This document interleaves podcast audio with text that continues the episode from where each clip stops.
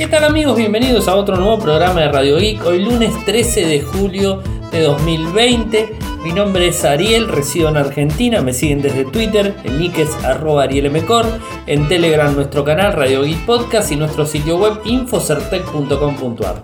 Como todos los días realizamos un resumen de las noticias que han acontecido en materia de tecnología a lo largo de todo el mundo y hoy tengo varias cosas para contarles. De hecho son 15 noticias en total.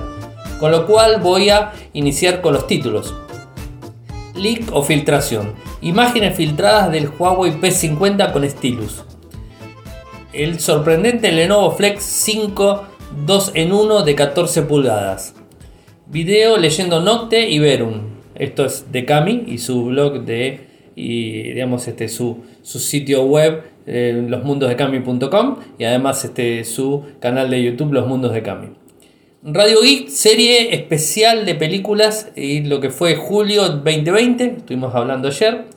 Samsung Galaxy S20 Lite aparece en Hipbench con un chip Snapdragon 865. Filtrada de forma oficial una imagen del Google Pixel 4a. Audiolibro entre eh, Between, Bienvenidos a Bonfit, capítulo 18, fotografías. Entrevistamos al fundador de Toyoko, o sea, Sebastián Bassi, que lo tuvimos la semana pasada en un especial el día viernes. Los nuevos auriculares inalámbricos Galaxy Buds Live de Samsung. Hubo problemas con las aplicaciones, eh, algunas aplicaciones en iOS, Spotify, TikTok, Tinder y otras más. Facebook podría prohibir la publicidad política. Foxconn estaría pensando en invertir un millón, mil millones de dólares en la India para la nueva fabricación del iPhone, el Galaxy Z Flip 5G, las diferencias que tiene con el normal. Una noticia que la verdad ya estoy cansado de hablar de este teléfono, el Xiaomi Mi A3, nuevamente un problema con el firmware, ahora les voy a estar contando, de hecho es el, es el título del día de hoy, o sea, qué está pasando con Xiaomi y las actualizaciones, es el título del día de hoy, vamos a hablar de eso.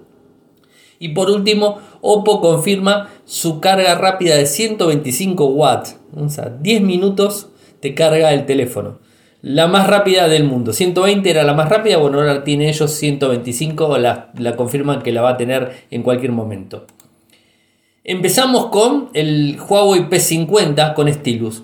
Recordemos que este año se lanzó el P40, o sea, recién el año próximo se va a lanzar el P50, pero las filtraciones obviamente van avanzando, esto viene de China y digamos, este, tienen informaciones y algunas imágenes eh, que supuestamente hablarían del P50 eh, con un lápiz óptico similar a la serie Galaxy Note 10, eso es lo que están hablando, si la filtración es precisa, obviamente.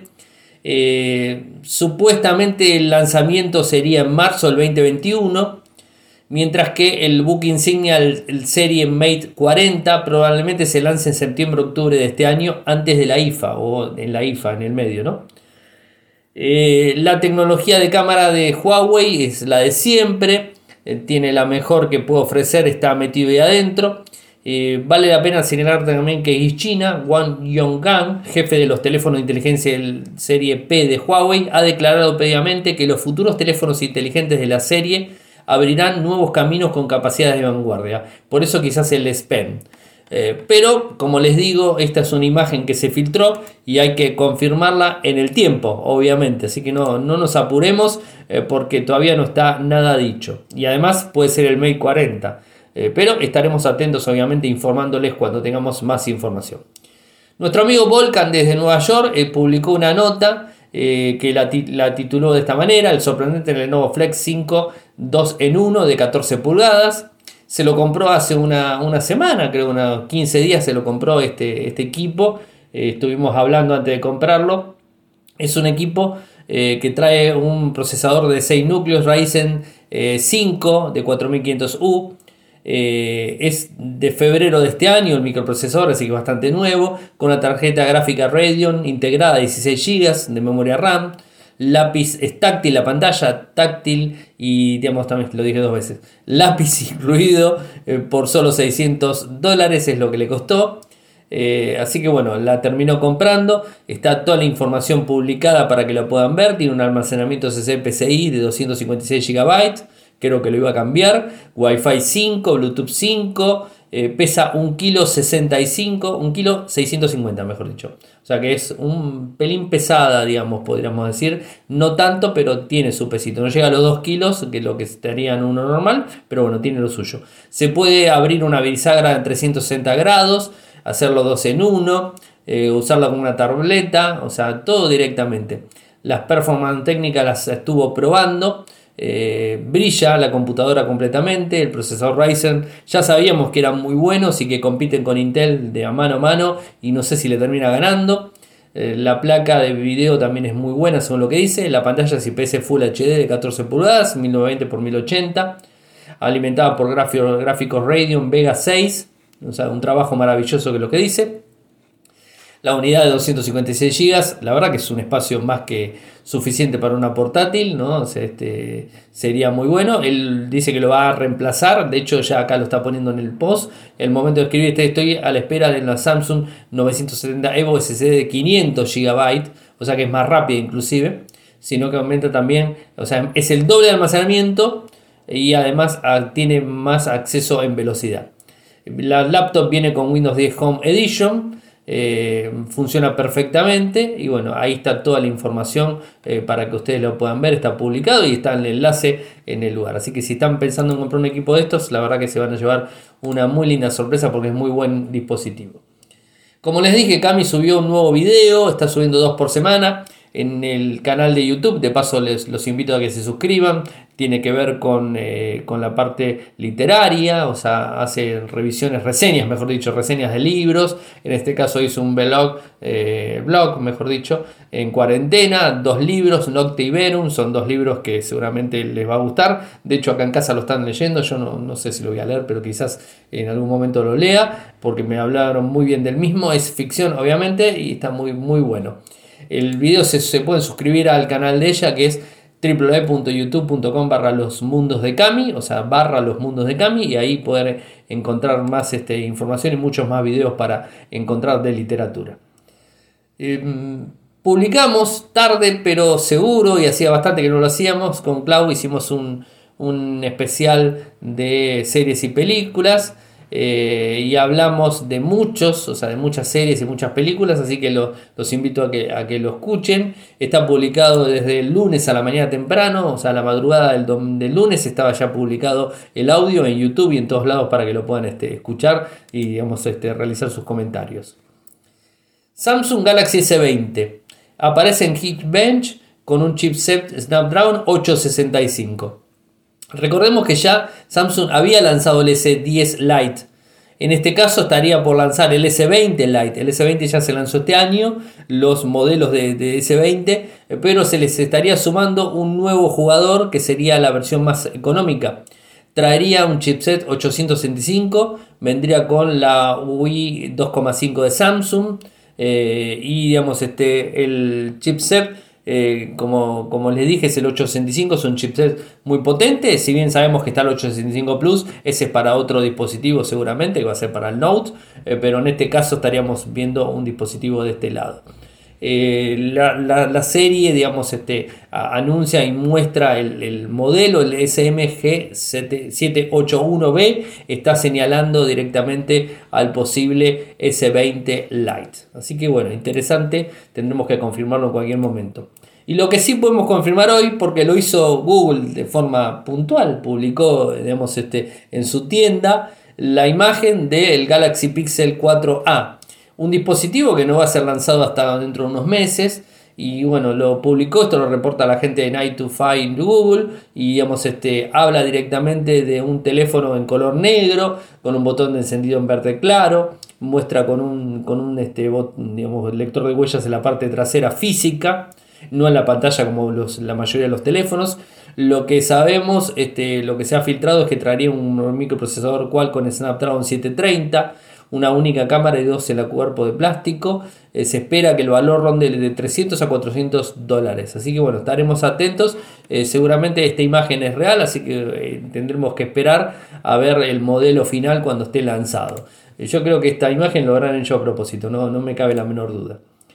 Por otro lado, Cami subió el audiolibro de su libro Between, bienvenidos a Bonfis. Eh, el número, capítulo número 18, fotografías, está disponible. Si quieren escucharlo el libro, lo pueden hacer de Spotify, ponen Between en Spotify y este, automáticamente les, les va a descargar y a mostrarle todos los 18 capítulos completos. O sea, son, son, ay, no me acuerdo cuánto eran, no importa. Eh, pero bueno, están, eh, van a estar todos disponibles en una vez por semana, estar subiendo un nuevo audio. Entrevistamos a, a Sebastián Bassi, es el fundador de Toyoko.io y estuvimos hablando bastante, como les había comentado el día jueves, que lo iba a publicar el día viernes, así que está disponible la entrevista completa y para que entiendan más de su empresa y aprendan un poco más, no aprendan, sino que tengan también algunos conocimientos sobre Amazon, que estuvimos hablando un poco de Amazon y de Google y todos los sistemas. Los nuevos auriculares inalámbricos Galaxy Buds Live de Samsung son más chiquititos, tienen un tipo frijol, esto lo publicó Evan Blas en su cuenta de Patreon. Eh, los auriculares son un aspecto con un diseño similar a un frijol, son una continuación de los actuales Galaxy Buds Más de Samsung. Se rumorea que los auriculares cuentan con cancelación activa de ruido ANC de dos altavoces múltiples, micrófonos e incluyen lo que parece ser un estuche de carga más pequeño que el parecer el estuche del AirPod de Apple. Eh, supuestamente estaría siendo lanzado con el Note 20 el 5 de agosto, así que estaremos atentos el mes que viene porque digamos, vamos a tener más novedades. ¿Qué sucedió con iOS este fin de semana o el viernes? Bueno, hubo un problema de autenticación. Vieron que a veces utilizamos los sistemas de autenticaciones de, Facebook, de Google, de Twitter, de cualquier sistema de autenticación para validar una aplicación determinada. Spotify, en mi caso puntual, estoy utilizando la validación de, Facebook. Eh, TikTok no lo utilizo, así que no utilizo Tinder tampoco. Eh, pero, digamos, estas aplicaciones, muchas funcionan con Facebook directamente. Entonces, ¿qué sucedió? Al parecer, un problema con el SDK de Facebook de conexión, según lo que dicen los desarrolladores de Facebook, que lo está poniendo el post, les voy a poner el enlace para que lo lean. Hubo un problema en iOS en donde no permitía validar y como no permitía validar el usuario, automáticamente la aplicación de Spotify, por ejemplo, se abría y se cerraba. no permite validar. Cuando ustedes abren Spotify, dependiendo de cómo lo tengan validado, si es por usuario, por Google, por Facebook, por Twitter, por lo general es por Facebook, por Google, eh, digamos, este, cualquiera de los dos que utilicen, automáticamente les va a validar el usuario y ahí les va a abrir la cuenta. Si ustedes tienen un problema con el usuario, obviamente no van a poder validar la cuenta. Si cambian, por ejemplo, cambian la contraseña de Facebook, automáticamente no les va a validar o le va a pedir que validen de vuelta. Entonces en este caso era lo que abría, la abría la, aplicación y se cerraba. Esa era la falla que estaba reportando mucha gente en las redes sociales. Así que bueno, bastante complicada la situación para los usuarios porque obviamente no podían usar sus servicios y digamos, este es un tema delicado. Facebook parece que podría eh, prohibir la publicidad política, esto de caras a las elecciones del 2020 en Estados Unidos, esto lo informa la gente de Bloomberg, o sea, no está confirmado obviamente, para nada. Mark Zuckerberg ha expresado con anterioridad que la red social no verifica los anuncios políticos. Creemos que las personas tienen eh, poder eh, para ver por sí mismas lo que dicen los políticos. Así lo dijo en un discurso, en un discurso, discurso, discurso que ofreció en octubre del 2019. Esto ya lo sabíamos. Eh, está trabajando en algunos temas este, electorales para, para la red social para tratar de manipular mejor la información. Recuerden que tiene un problema en las espaldas bastante complicado con las campañas, eh, digamos, anti-publicidad desde lo que es este, Facebook en sí con muchas empresas detrás que nos están poniendo dinero por todo julio y esperemos a ver qué pasa en agosto. Así que bueno, la, situación está bastante complicada. Esto también genera cierta malestar por algunos lados porque se podría utilizar de alguna manera también para hacer este, campaña. El no dejar eh, publicar este, temas políticos se podría hacer también campaña por el otro lado. O sea, no dejar publicar a los políticos directamente y sí a otras personas, entonces podría generar algún que otro problema. Pero bueno, es la situación que todavía no está confirmada, así que hay que esperar y ver qué es lo que sucede. Eh, Foxcom, ¿qué pasa con Foxcom?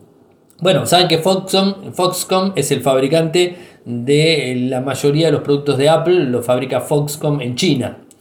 Y China tiene un grave problema con Estados Unidos, una guerra económica detrás Y Apple está abriendo el paraguas por si llueve, ¿no? En donde dice, si llega haber una escalada de, problemas más grande, lo que hay contra China, entonces si de repente se prohíbe la fabricación en China de productos norteamericanos, como pueden ser los equipos de Apple, iPhone, de cualquier equipo que sea de Apple, eh, obviamente esto va a generar un problema a, a la compañía. Entonces, ¿qué es lo que está haciendo? Está pidiendo a la Foxconn eh, Apple que saque de China algo de la fabricación, o sea, que pueda sacarlo.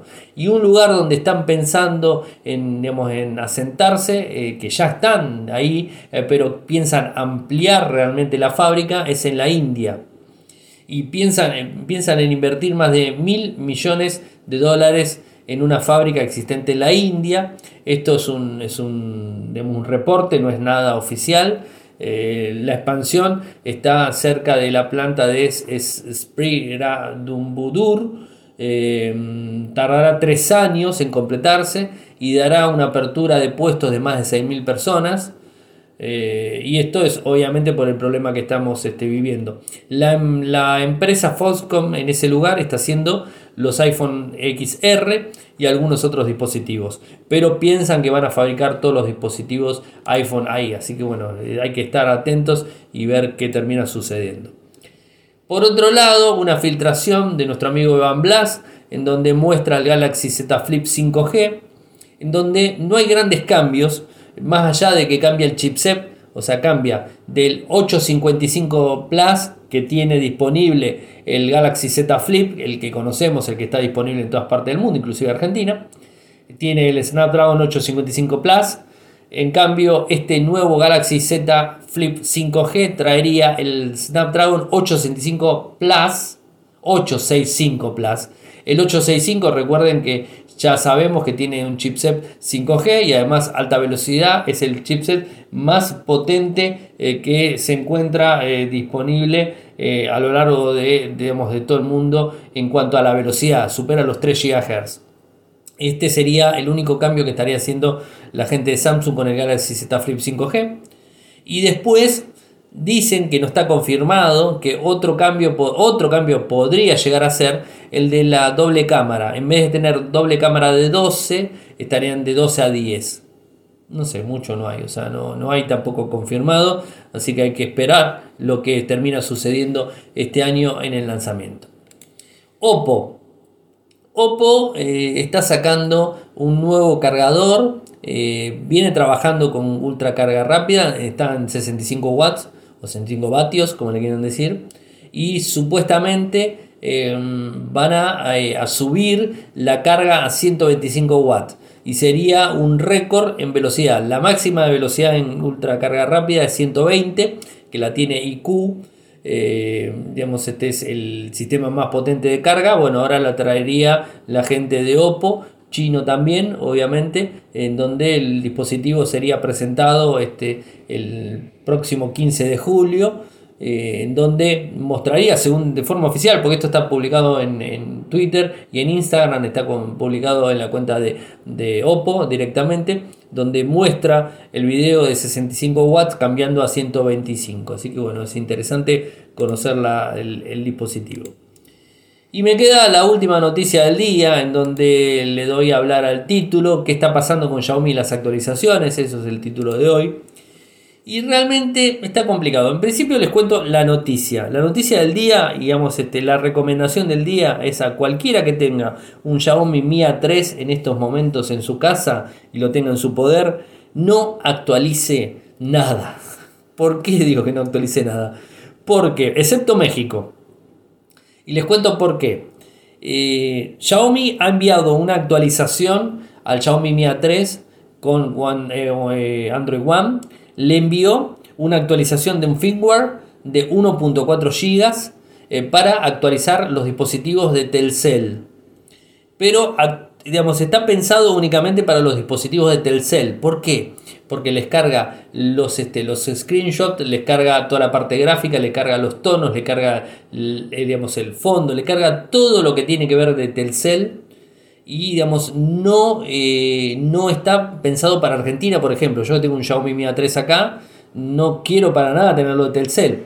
Y no es solamente que me carga eso, sino que además eh, trae complicaciones que fueron reportadas. O sea, de las complicaciones que fueron reportadas es, en principio, que el dual SIM deja de funcionar. Segundo, algunos reportes hablan de que el SIM convencional que se está usando deja de ser detectado. Así que ya tenemos un problema más grave de lo normal. Eh, ese sería uno de los, uno de los problemas este, más importantes que tenemos este, eh, disponibles ahora. La verdad, la verdad no termino de entender bien cuál es el problema.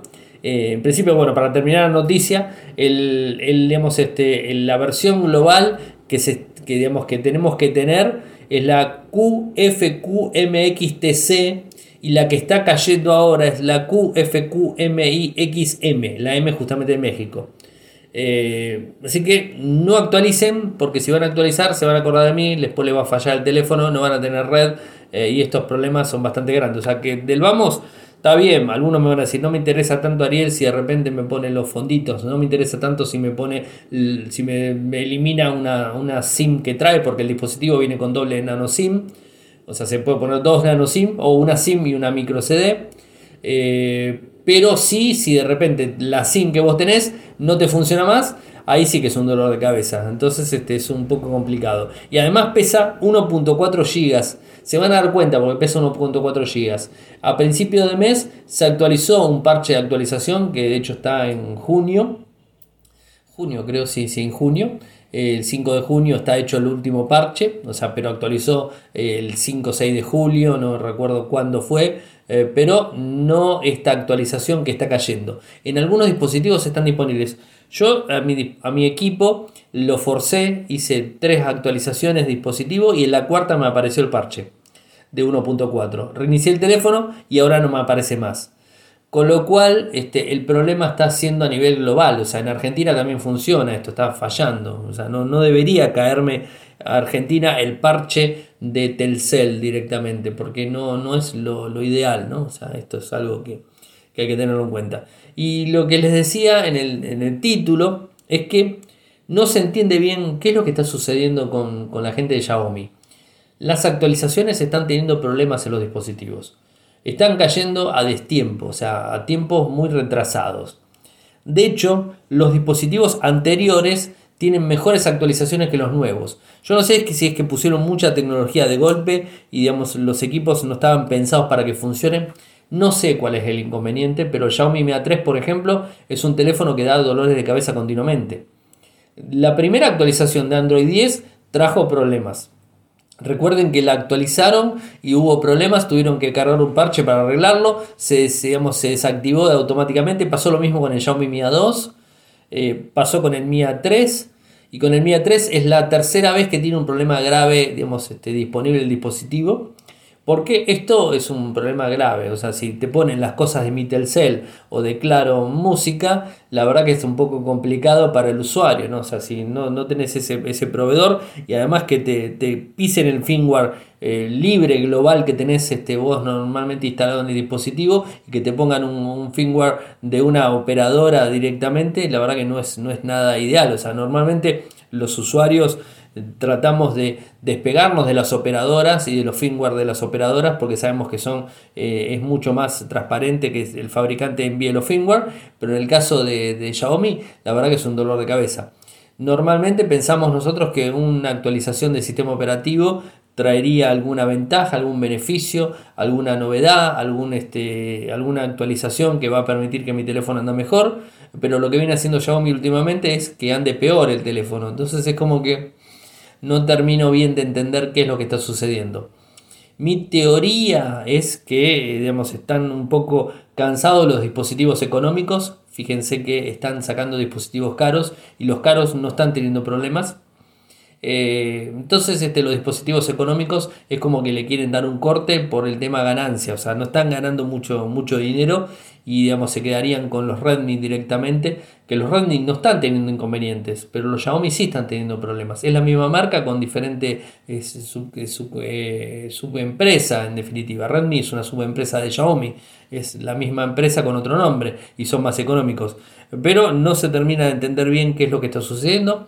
Esperemos que lo solucionen, esperemos que los dispositivos empiecen a funcionar mejor, empiecen a actualizarse de forma correcta sin inconvenientes. No quiero ni pensar cuando venga Android 11 en el Xiaomi Mi A3 eh, qué líos va a traer el dispositivo y qué problemas va a traer, pero obviamente va a tardar.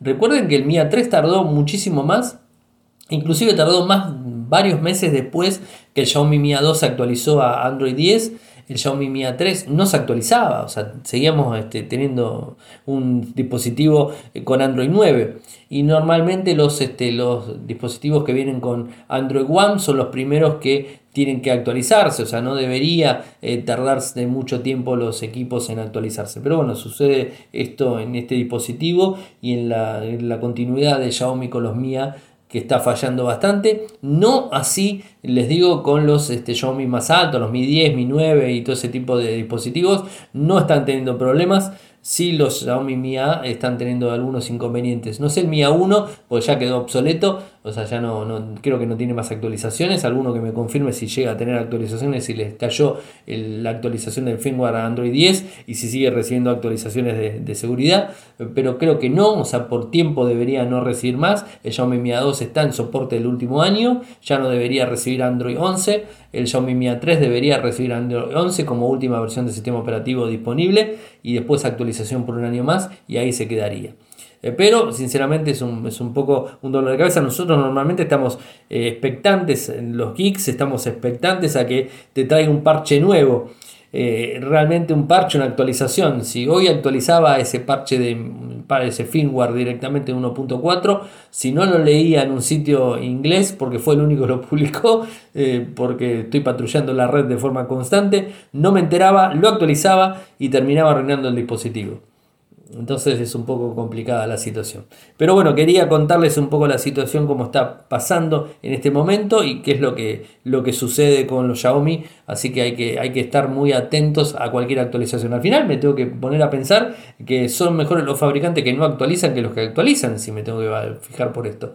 Pero nada, creo que no, no, no, no creo que sea esa la, la, opción de tener un dispositivo obsoleto o que no actualice nunca, no, tampoco es la opción. Sí que actualice de forma moderada y correcta. Bueno, gente, hemos llegado al final del programa.